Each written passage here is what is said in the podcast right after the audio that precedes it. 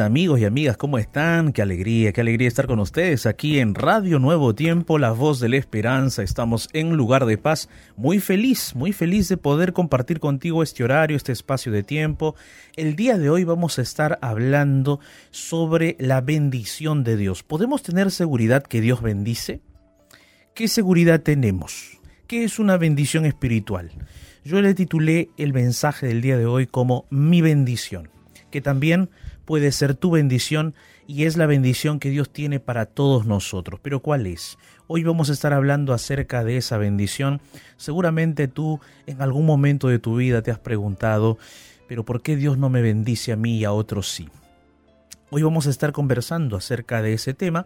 Quédate con nosotros, estamos aquí en Lugar de Paz. Soy el pastor Jared Barrenechea y estoy de lunes a jueves contigo, aquí acompañado de Ignacio Alberti. ¿Cómo estás, Ignacio? ¿Qué tal, pastor? ¿Cómo le va? Un gusto saludarlo. Feliz de poder estar aquí un día más, una semana más, comenzando una semana más de Lugar de Paz. Así que contento porque ya estoy viendo que llegan algunos mensajitos de nuestros amigos y amigas Así que feliz de poder estar comenzando esta semana de lugar de paz. Tremendo, Ignacio, qué lindo poder estar aquí juntos, eh, sabiendo de que cada vez que abrimos la Biblia, cada vez que compartimos, oramos con la gente, Dios está actuando a través de nosotros y a través de todo aquel que se une en oración con nosotros. Amén, así es. Porque aquí en lugar de paz tenemos muchos guerreros y guerreras de oración que se unen a nosotros en oración por todos los pedidos que llegan aquí a la radio. Y seguramente tú, mi amigo que me escuchas, mi amiga, tú seguramente eres una guerrera, un guerrero de oración.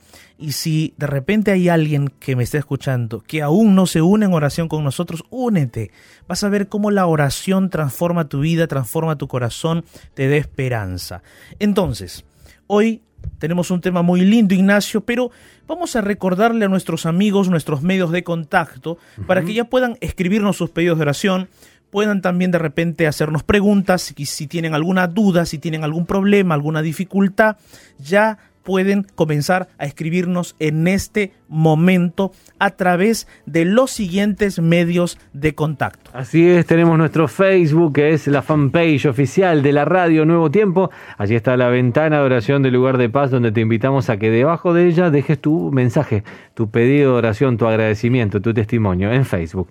Nuestro WhatsApp, allí donde puedes escribir o enviar el audio, es el más 55 1298 15100 29 más 55 12 98 15 129 déjanos tu mensajito tu pedido de oración que lo vamos a compartir en un rato más.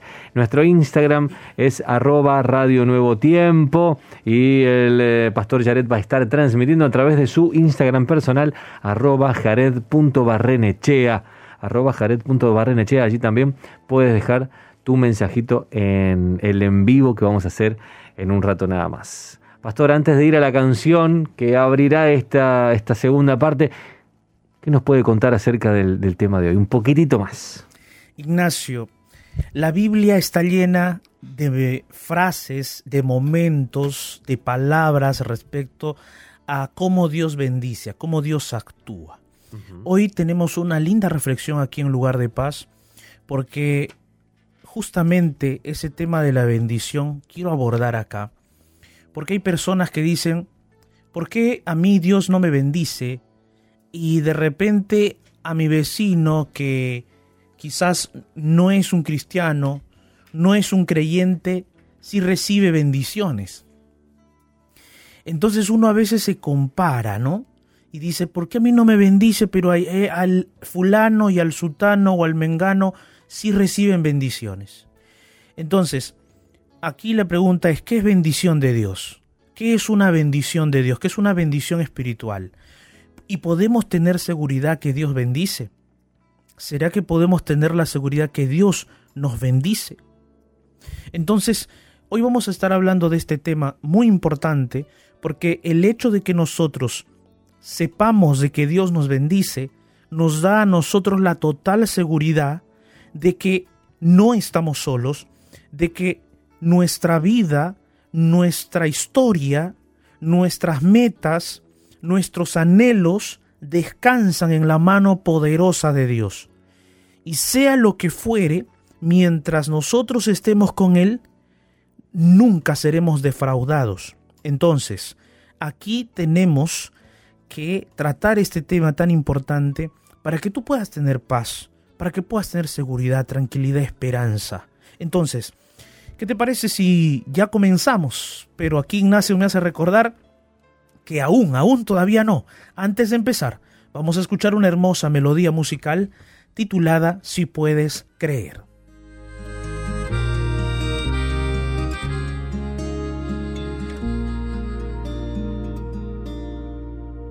Si hoy los días son difíciles. Eh.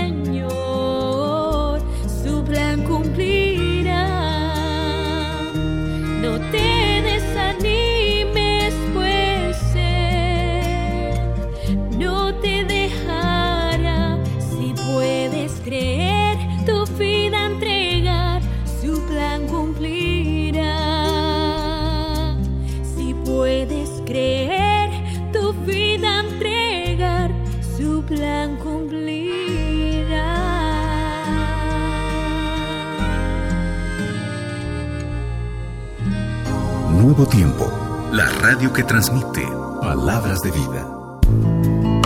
El mensaje para este momento oportuno, aquí, en lugar de paz.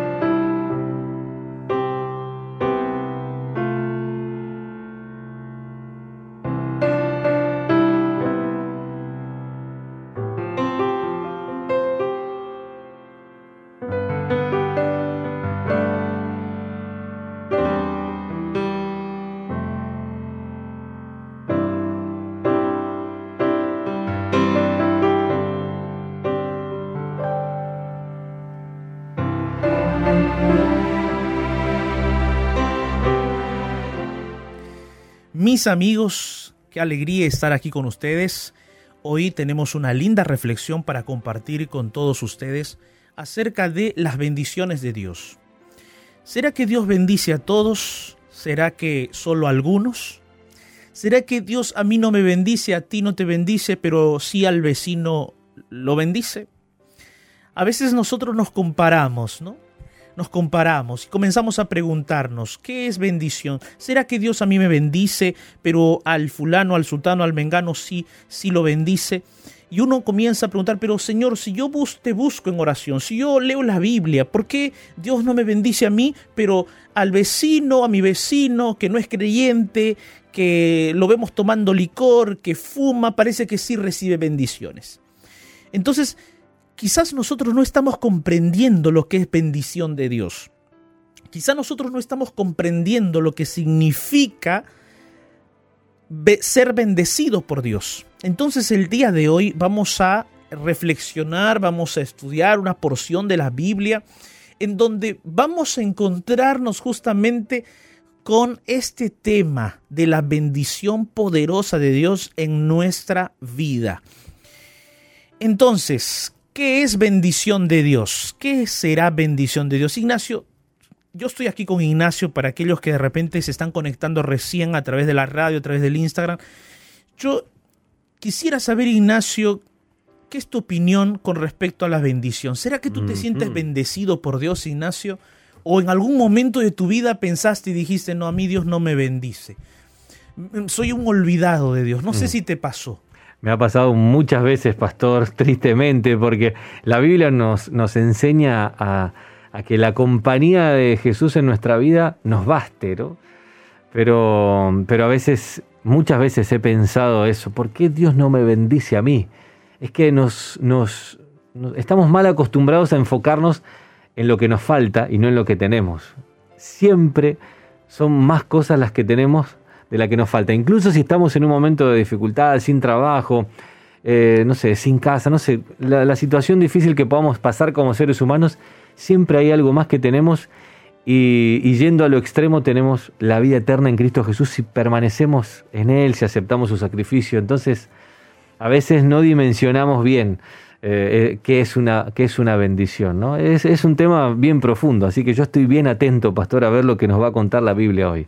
Amén. Qué bueno, qué bueno, Ignacio, que que dentro de tu corazón tú puedas ver la bendición de Dios en un espectro bien amplio, ¿no? Porque es así como debemos verlo, en ese espectro amplio de la vida que no solamente se da en el presente, sino que en la Biblia encontramos a un Dios eh, cuya visión del tiempo de nuestra historia es más grande que la nuestra. Totalmente. La visión del tiempo de la historia de Dios no solo son 60, 70 u 80 años de nuestra vida, ¿no? Claro. Que es una minúscula parte de toda una eternidad.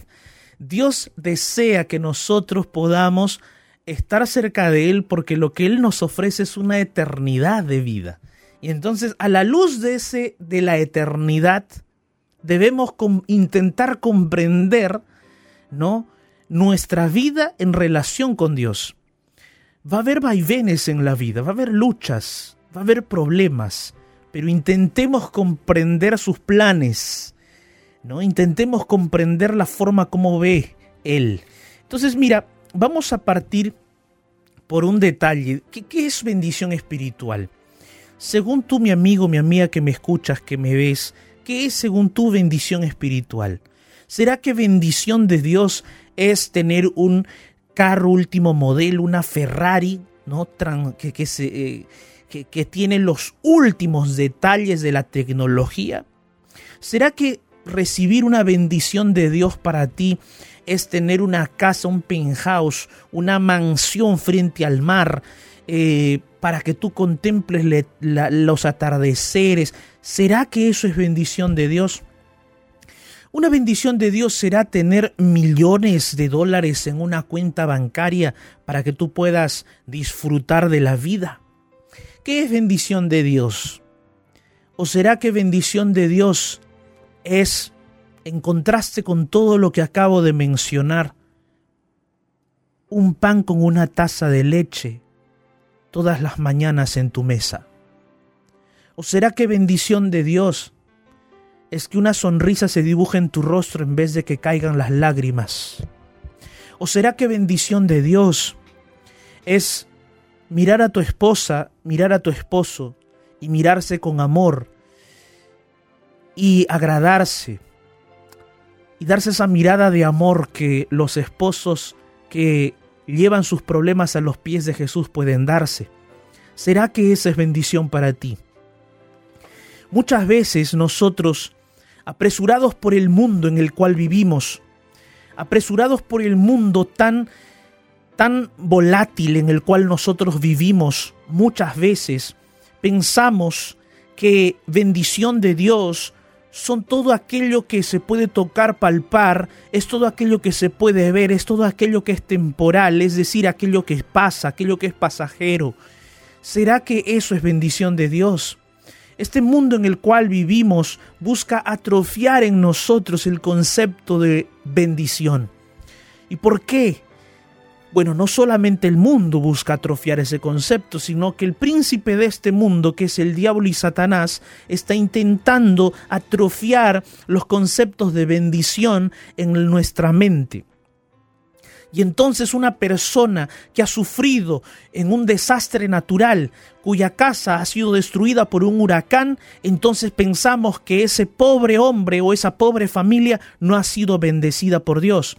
Porque en nuestra visión de la vida o en nuestra visión del mundo, creemos que esa persona eh, ha sido castigada por Dios o simplemente olvidada por Dios o dejada por Dios o abandonada por Dios. Pero no es así un desastre natural o cualquier otro evento fortuito o cualquier otra situación adversa que acontezca en este mundo muchas veces puede ser producida o producido simplemente por el hecho de que vivimos en un mundo de pecado, en un mundo donde perdón, en un mundo desde que el pecado entró, todas las cosas se destruyeron, se desubicaron de su lugar no solamente la naturaleza humana, sino la naturaleza en el mundo. Eh, todo lo que de repente fue creado en orden fue también un poco distorsionado.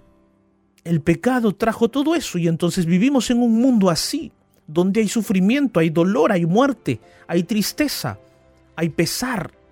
Pero en medio de ese mundo de tristeza, de dolor y de pesar, hay un Dios que está presente hay un Dios que no está ausente. Hay un Dios que dijo, miren hijos, yo no los he dejado solos. Y para que ustedes vean que yo no los he dejado solos, yo me he hecho carne como ustedes. He vivido con ustedes. He padecido el frío, el dolor, la tristeza, el engaño, el escarnio, la humillación, la traición, la muerte como ustedes. He padecido todo eso como ustedes. Y he padecido mil veces más ustedes, porque yo cargué el pecado de todos ustedes en mis hombros y en mi cuerpo sobre el madero de la cruz del Calvario. Cristo Jesús hizo eso. Dios se hizo carne, Jesucristo, y Jesucristo vino a salvarnos y a redimirnos. Allí está una de las mayores bendiciones y evidencias de la bendición de Dios. Por eso, ¿qué es bendición de Dios? Mira, bendición de Dios tiene que ver con todo lo que nosotros recibimos en Jesús. ¿Recibimos qué de Jesús? Perdón. ¿Qué más recibimos de Jesús? Salvación. ¿Qué más? Justificación. ¿Qué más? Sanidad.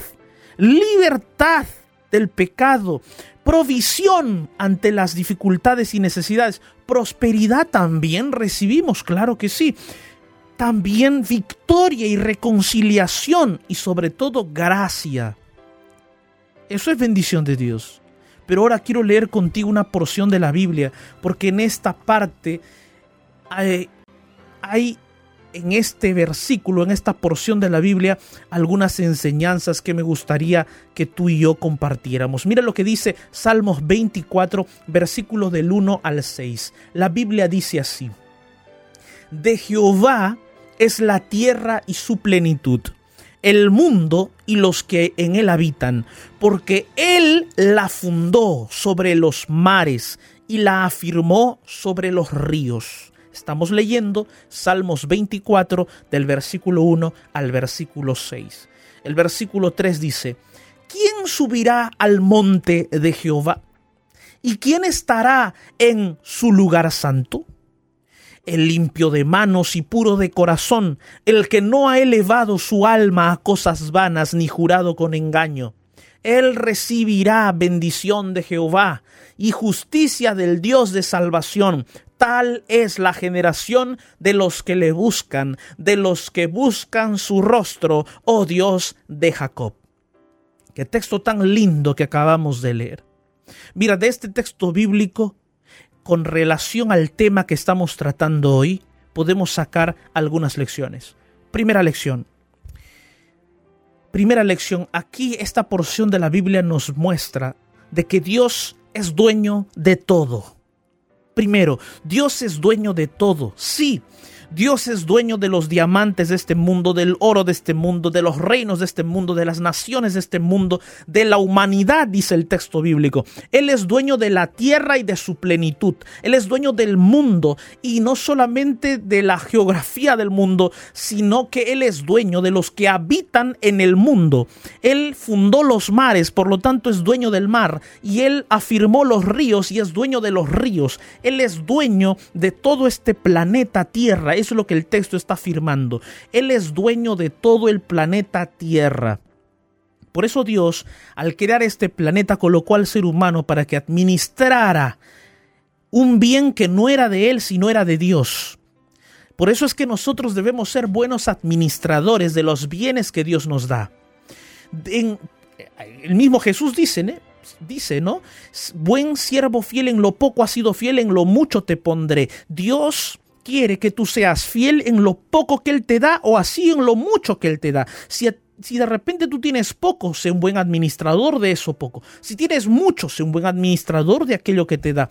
Porque es de Dios. Dios es dueño de todo. Él es dueño de toda la tierra, del mar, de sus habitantes, de todo. Solo que esta porción de la Biblia me hace recordar cuando Jesús estaba aquí en la tierra y fue tentado por Satanás. ¿Se acuerdan ustedes cuando Jesús fue tentado por Satanás? ¿Se acuerdan de ese momento, eh, de esa historia, de esa parte de la historia?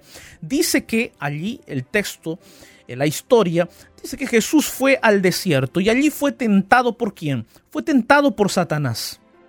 Y una de las tentaciones de Satanás dice que se acercó Satanás a Jesús y le mostró los reinos de este mundo.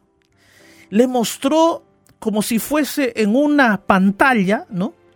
Le mostró los reinos de este mundo. Pasaron los reinos, los grandes castillos, ¿no? Los grandes palacios de este mundo, de los reyes de este mundo. Quizás de repente allí Satanás le pasó delante de Jesús los reinos de Grecia, de Roma, u otros reinos de aquella época, ¿no? Los grandes palacios construidos por el hombre. Y Satanás le dijo a Jesús, se atrevió a decirle a Jesús, mira, yo te daré todo esto si postrado tú me honras. Mira el atrevimiento de Satanás. ¿Sabes? Y aquí nosotros vemos un concepto de lo que es, entre comillas, ser bendecido para mucha gente. Para mucha gente ser bendecido es simplemente tener posesiones materiales. Ese es un concepto del enemigo, es un concepto de Satanás. Porque es lo que Satanás le ofrece a Jesús. Jesús le dice, mira, tú vas a tener estos reinos de este mundo, le dice a Jesús. Vas a tener las riquezas de este mundo, el oro de este mundo, las perlas de este mundo, las coronas de este mundo, de los reyes de este mundo se van a, van a ser tiradas a tus pies, le dice Satanás a Jesús. Jesús, ríndete. Ya no sigas adelante. Aquí mismo tú te puedes ser dueño del mundo, le dijo Satanás a Jesús. Mira, aquí mismo no necesitas ir a la cruz del Calvario a morir. No necesitas ir a la cruz del Calvario a derramar tu sangre. No necesitas ser latigueado, golpeado, humillado. No necesitas hacer eso, Jesús. Mira, podemos hacer un trato tú y yo, le dijo Satanás a Jesús. Mira, yo te doy los reinos de este mundo.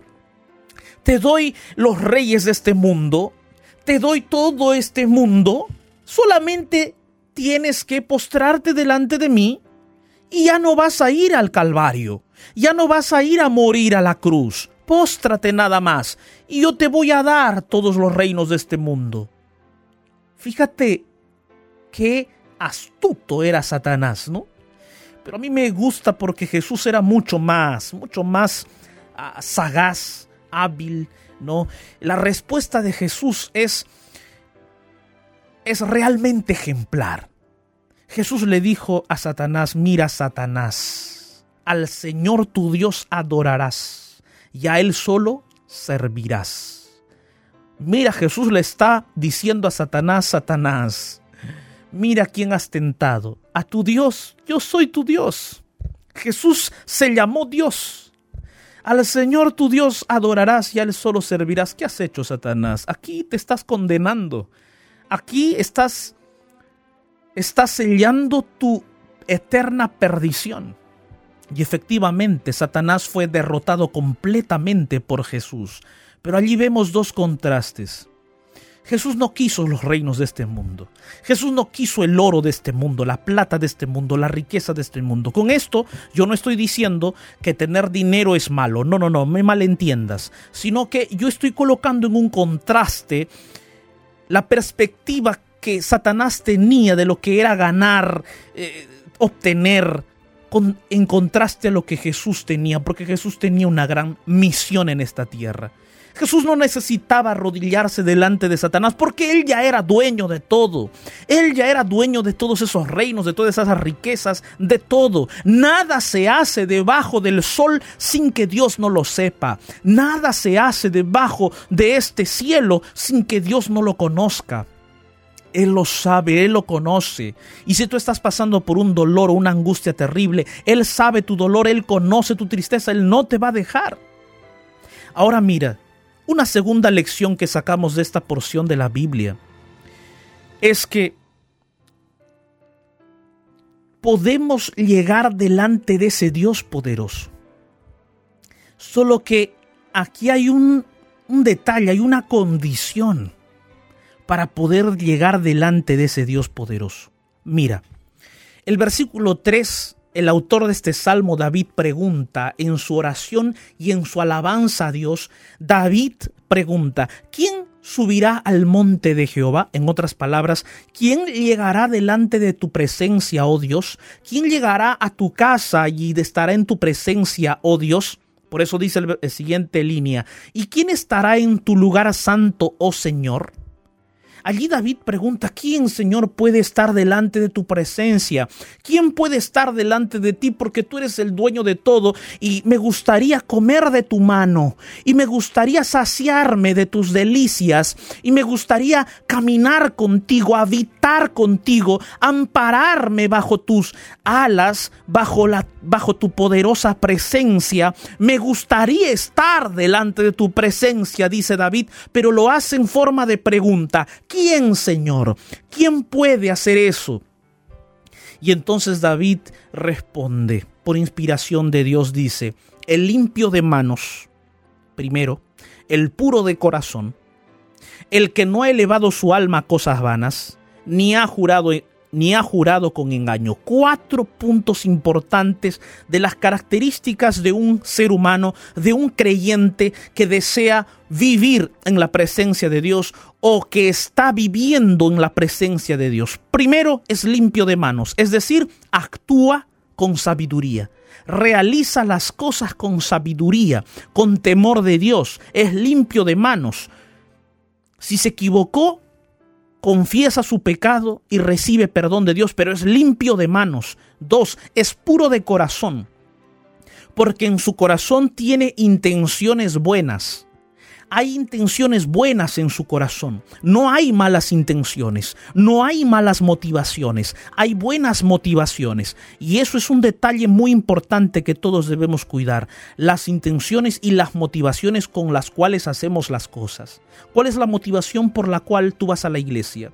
¿Cuál es la motivación por la cual tú estás enamorando con esa chica, con ese chico? ¿Cuál es la motivación por la cual tú estás trabajando en ese lugar? ¿Cuál es la motivación por la cual tú estás entablando una amistad con alguien? ¿Cuál es la motivación por la cual tú eh, estás realizando este contrato, este trato? ¿Cuál es la motivación? ¿Cuál es la intención? con la cual tú estás actuando. Ese es aquel que es puro de corazón, que se analiza y dice, no, yo voy a actuar con la mejor intención, la intención de amar a mi prójimo, de respetarlo, de tratarlo bien el puro de corazón. Y tercero, el que no ha elevado su alma a cosas vanas. ¿Qué significa? ¿A qué te has inclinado? Está hablando de las inclinaciones. Las inclinaciones de tu mente. ¿Hacia dónde van? Y segundo, el perdón último, cuarto punto dice, no ha jurado con engaño. Mis amigos, de repente podríamos decir, pastor, yo soy limpio de manos. He actuado siempre de la mejor manera posible, honesta y sincera. Soy puro de corazón, porque, eh, pastor, tengo buenas intenciones, hay buenas motivaciones en mi vida. Quizás eso es lo que dices. Bueno, no he elevado mi alma a cosas malas, es decir, mis pensamientos no se han ido por caminos errados. Bueno, es complicado, ¿no? Porque creo que la mayoría o todos tenemos pensamientos negativos muchas veces. Solo que debemos recordar que todas estas partes de la Biblia están amparadas bajo la gracia misericordiosa de Jesús. Sin embargo, el último punto creo que nos engloba a todos también, porque ¿quién no ha mentido en la vida? Todos hemos mentido. Todos. Y uno puede decir, entonces, pastor, si yo no tengo una de esas características, no puedo estar en la presencia de Dios. Ahora mira, este salmo termina diciendo que la generación de los que le buscan es la generación de los que buscan el rostro de Dios, el Dios de Jacob. ¿Y sabes por qué este salmo termina diciendo el Dios de Jacob? ¿Por qué no dice el Dios de Israel? El Dios de Jacob significa que es el Dios de un ser humano, con errores, con luchas, con batallas, con caídas, pero se levanta. Jacob significaba engañador, mentiroso. Tú y yo somos mentirosos, hemos mentido alguna vez, hemos engañado alguna vez. Y aquí dice que es el Dios de Jacob, es el Dios de aquellos que han mentido, pero que han buscado a Dios con todo su corazón y han sido perdonados y han sido justificados y han sido redimidos. Es tu Dios y es mi Dios, es el Dios de Jacob. Y dice que ellos el versículo 5, recibirán bendición de Jehová y justicia del Dios de salvación. Y yo quiero concluir con esto, mis amigos. La bendición de Dios está cerca de tu vida. Posiblemente tú estás siendo bendecido por Dios, solo que no te das cuenta de que esa bendición que está allí, allí en tu casa, allí en tu vida está trayendo paz, trayendo amor, trayendo tranquilidad y trayendo esperanza para ti. Entonces no desistas de buscar a Jesús.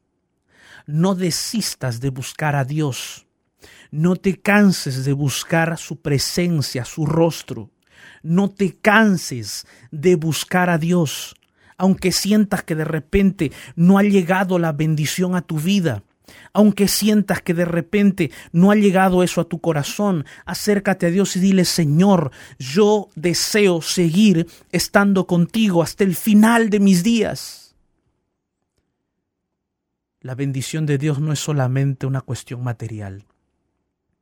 La bendición de Dios tiene que ver con el perdón, la justicia, la paz, la redención la gracia, la sanidad, la libertad del pecado.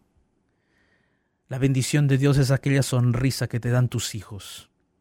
La bendición de Dios es aquel abrazo que recibes de tu esposo, de tu esposa. La bendición de Dios es esa mirada sincera y amante que puedes darle a tu esposo y a tu esposa. La bendición de Dios es aquel desayuno, es aquel almuerzo, es aquella cena que hoy has recibido. La bendición de Dios es levantarse cada mañana y poder mirar un nuevo día. Así el día esté nublado o con sol, así el día tenga lluvia o rayos y truenos, así el día tenga tormenta y un Dios que te acompaña y no te deja. La bendición de Dios es Jesucristo en tu vida. Saber que en Jesucristo tú y yo somos salvos y redimidos para siempre.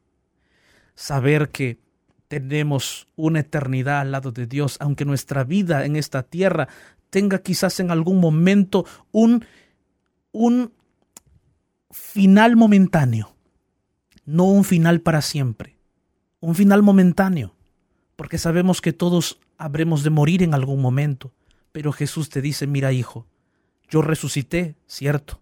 Te dice Jesús, yo resucité, ¿crees en eso? Sí, Señor. Ok, entonces cree que yo soy la resurrección y la vida. El que esté muerto, aunque esté muerto y cree en mí, vivirá para siempre. Amén. Entonces en Jesús nosotros tenemos la esperanza de la vida eterna y esa es una bendición también. Yo quiero el día de hoy orar contigo. Orar para que podamos nosotros apreciar cada día las bendiciones maravillosas de Dios en nuestra vida, en nuestra familia. ¿Te parece? Allí donde estás, cierra tus ojos y ora conmigo. En medio del naufragio de este mundo, Déjate rescatar por la oración. y llegarás a un lugar de paz. Llegó nuestro momento de oración.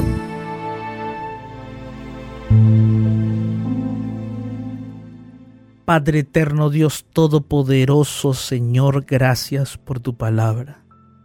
Gracias porque tu palabra es viva, es poderosa, llega a nuestro corazón. Gracias Señor porque tú eres un Dios de amor, de perdón, de justicia, un Dios que bendice, un Dios que está dispuesto a derramar sus bendiciones sobre cada uno de nosotros.